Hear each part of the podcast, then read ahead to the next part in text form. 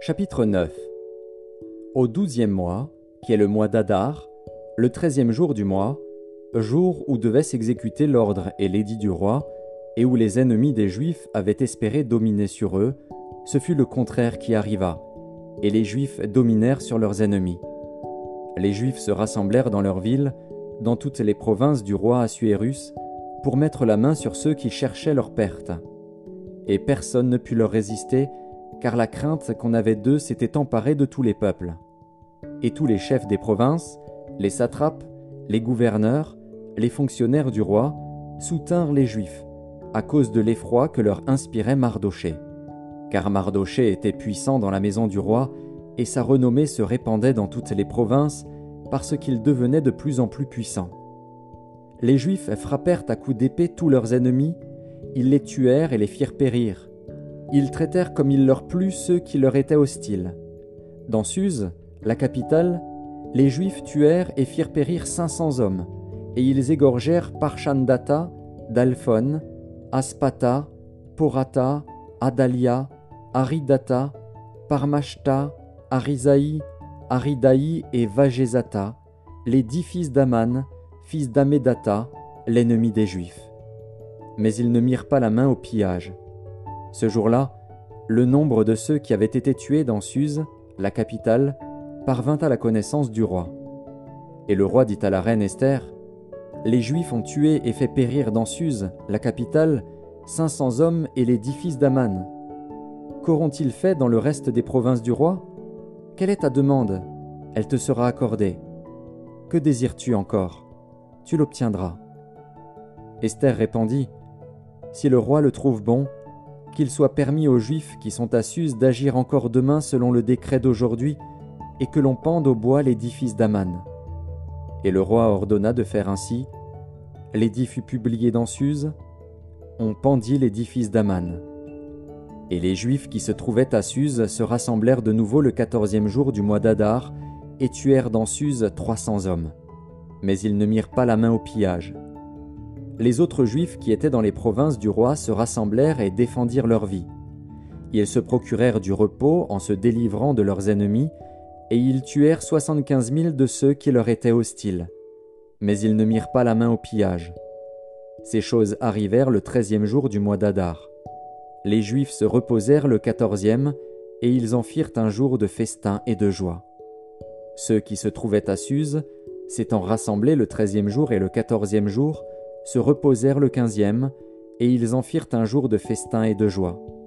C'est pourquoi les Juifs de la campagne, qui habitent des villes sans murailles, font du quatorzième jour du mois d'Adar un jour de joie, de festin et de fête, où l'on s'envoie des portions les uns aux autres. Mardoché écrivit ces choses, et il envoya des lettres à tous les Juifs qui étaient dans toutes les provinces du roi Assuérus, au près et au loin. Il leur prescrivait de célébrer chaque année le quatorzième jour et le quinzième jour du mois d'Adar, comme les jours où ils avaient obtenu du repos en se délivrant de leurs ennemis, de célébrer le mois où leur tristesse avait été changée en joie et leur désolation en jours de fête, et de faire de ces jours des jours de festin et de joie, où l'on s'envoie des portions les uns aux autres et où l'on distribue des dons aux indigents. Les Juifs s'engagèrent à faire ce qu'ils avaient déjà commencé et ce que Mardoché leur écrivit. Car Aman, fils d'Amedata, l'Agagite, ennemi de tous les Juifs, avait formé le projet de les faire périr, et il avait jeté le pur, c'est-à-dire le sort, afin de les tuer et de les détruire. Mais Esther, s'étant présentée devant le roi, le roi ordonna par écrit de faire retomber sur la tête d'Aman le méchant projet qu'il avait formé contre les Juifs, et de le pendre au bois, lui et ses fils. C'est pourquoi on appela ces jours Purim, du nom de Pur.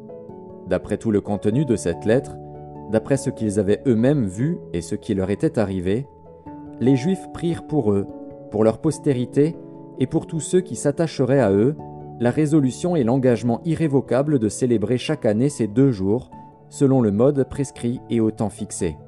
Ces jours devaient être rappelés et célébrés de génération en génération, dans chaque famille, dans chaque province et dans chaque ville et ces jours de Purim ne devaient jamais être abolis au milieu des Juifs, ni le souvenir s'en effacer parmi leurs descendants. La reine Esther, fille d'Apicaïl, et le juif Mardoché écrivirent d'une manière pressante une seconde fois pour confirmer la lettre sur les Purim. On envoya des lettres à tous les juifs dans les 127 provinces du roi Assuérus. Elles contenaient des paroles de paix et de fidélité pour prescrire ces jours de Purim au temps fixé, comme le juif Mardoché et la reine Esther les avaient établis pour eux, et comme ils les avaient établis pour eux-mêmes et pour leur postérité à l'occasion de leur jeûne et de leurs cris. Ainsi l'ordre d'Esther confirma l'institution des Purim, et cela fut écrit dans le livre.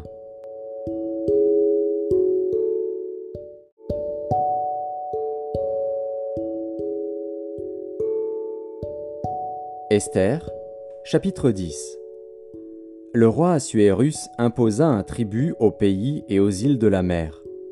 Tous les faits concernant sa puissance et ses exploits, et les détails sur la grandeur à laquelle le roi éleva Mardoché ne sont-ils pas écrits dans le livre des chroniques des rois des Mèdes et des Perses?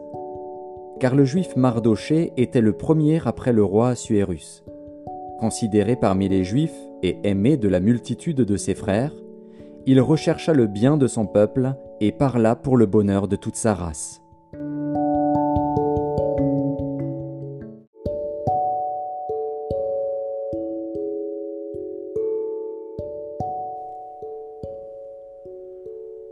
Apocalypse de Jean, chapitre 5 Puis je vis dans la main droite de celui qui était assis sur le trône un livre écrit en dedans et en dehors, scellé de sept sceaux. Et je vis un ange puissant qui criait d'une voix forte, Qui est digne d'ouvrir le livre et d'en rompre les sceaux?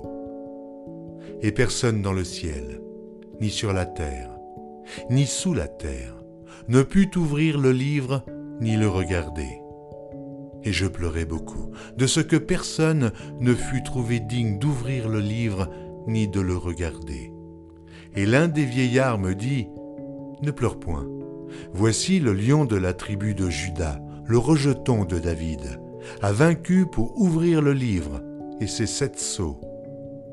Et je vis au milieu du trône et des quatre êtres vivants et au milieu des vieillards un agneau qui était là, comme immolé.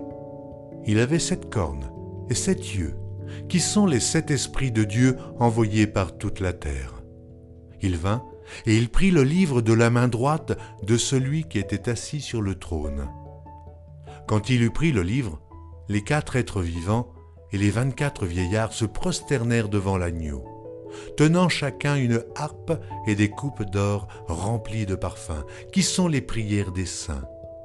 Et ils chantaient un cantique nouveau en disant Tu es digne de prendre le livre et d'en ouvrir les sceaux, car tu as été immolé et tu as racheté pour Dieu par ton sang des hommes de toute tribu, de toute langue, de tout peuple et de toute nation. Tu as fait d'eux un royaume et des sacrificateurs pour notre Dieu, et ils régneront sur la terre.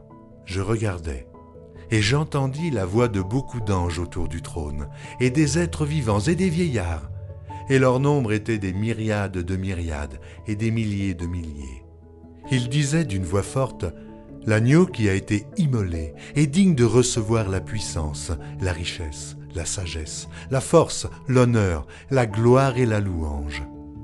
Et toutes les créatures qui sont dans le ciel, sur la terre, sous la terre, sur la mer, et tout ce qui s'y trouve, je les entendis qui disaient À celui qui est assis sur le trône et à l'agneau, soit la louange, l'honneur, la gloire et la force au siècle des siècles.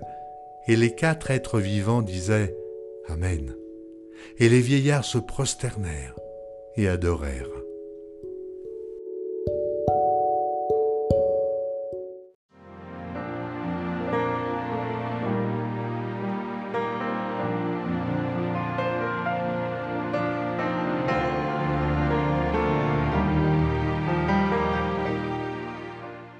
Les Proverbes, chapitre 30 Parole d'Agur, fils de Jacquet Sentence prononcée par cet homme pour Itiel, pour Itiel et pour Ucal. Certes, je suis plus stupide que personne, et je n'ai pas l'intelligence d'un homme. Je n'ai pas appris la sagesse et je ne connais pas la science des saints. Qui est monté aux cieux et qui en est descendu? Qui a recueilli le vent dans ses mains?